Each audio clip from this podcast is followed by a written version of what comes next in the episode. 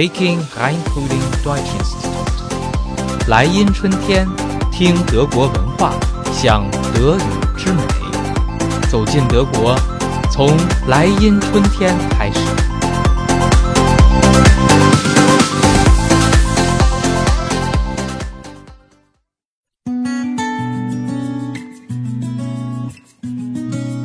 大家好，欢迎收听有德聊，我是莱茵春天的德语老师征哥。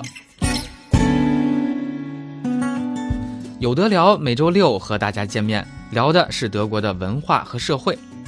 那么夏天到了，我们今天的话题呢非常及时，因为它关乎你的健康和前程。要知道，在德国每年有二十万人得这种病。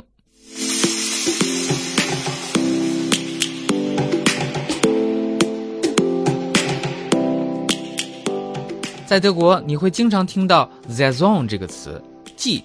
比如说夏天有 “Bad Saison” 游泳季，秋冬有 “Jagd Saison” 狩猎季。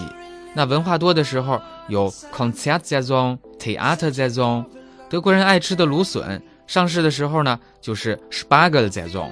可是你知道 “Second Saison” 是什么吗？“Second” 是让德国人和在德国生活过的中国人闻之色变的蜱虫。Diese kleinen Krabbeltiere sind unberechenbar.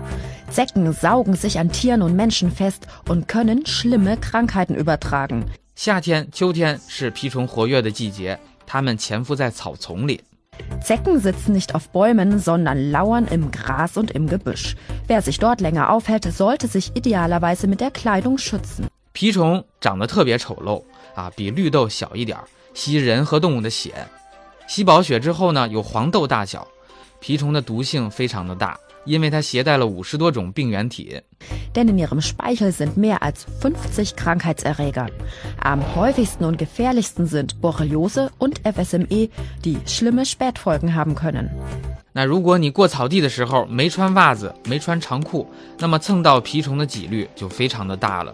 蜱虫它最爱往关节窝和毛发多的地方钻。Zecken verstecken sich gerne am Kopf, in Arm- und Beinbeugen und auch im Genitalbereich. 蜱虫传播的疾病呢，主要有两个，一个叫 Borreliose，舒罗旋体病，或者叫莱姆病；另一个呢是 FSMA，痞传脑炎。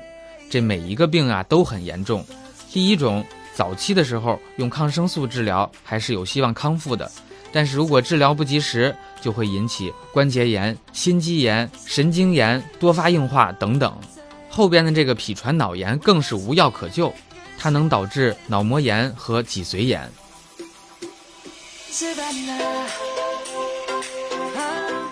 那征哥在德国工作期间呢，遇到过不少被蜱虫叮咬的德国人，他们呀长期吃药，生活一片暗淡。那我在查找资料的时候发现呀，包括这个加拿大的歌手艾薇儿，也是蜱虫病的患者。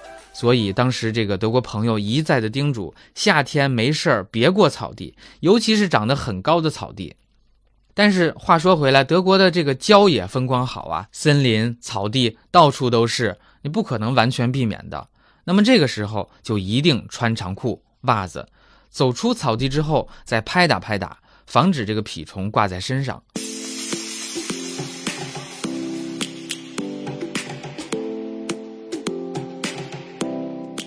征哥当年在重灾区巴伐利亚待了几年，到了这蜱虫季都会提心吊胆的。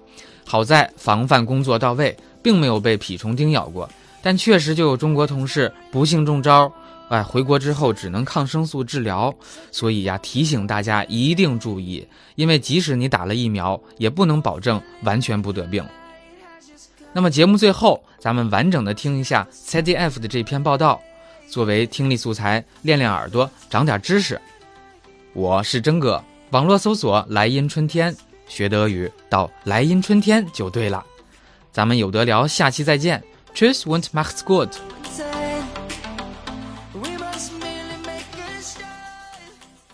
Diese kleinen Krabbeltiere sind unberechenbar. Zecken saugen sich an Tieren und Menschen fest und können schlimme Krankheiten übertragen.